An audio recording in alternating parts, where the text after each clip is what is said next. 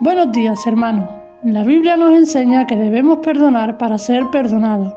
En Lucas 6:37 leemos, No juzguéis y no seréis juzgados, no condenéis y no seréis condenados, perdonad y seréis perdonados.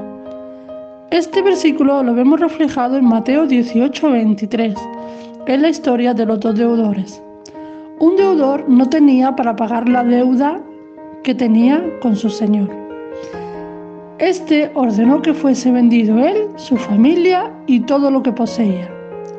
Pero el deudor se postró delante de él y le suplicó que le fuese perdonado a la deuda.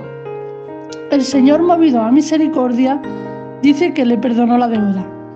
Pero el siervo, después de que fuese perdonado, se encontró a uno de sus consiervos que tenía una deuda pendiente con él y le instigó para que le pagase. Como éste no pudo pagarle, le mandó encarcelar.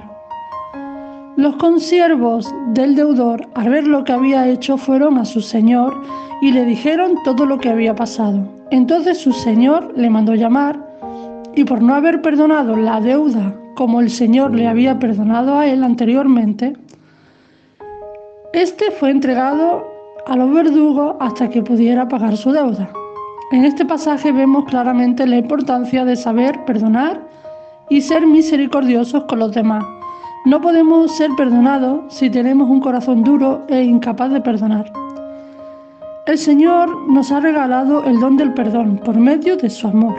En Romanos 5:5 leemos, porque el amor de Dios ha sido derramado en nuestros corazones por el Espíritu Santo que nos fue dado. Para poder perdonar a los demás tenemos que tener el amor de Dios, porque la palabra nos enseña que el amor de Dios en nosotros cubrirá multitud de defectos. Bendiciones para este día.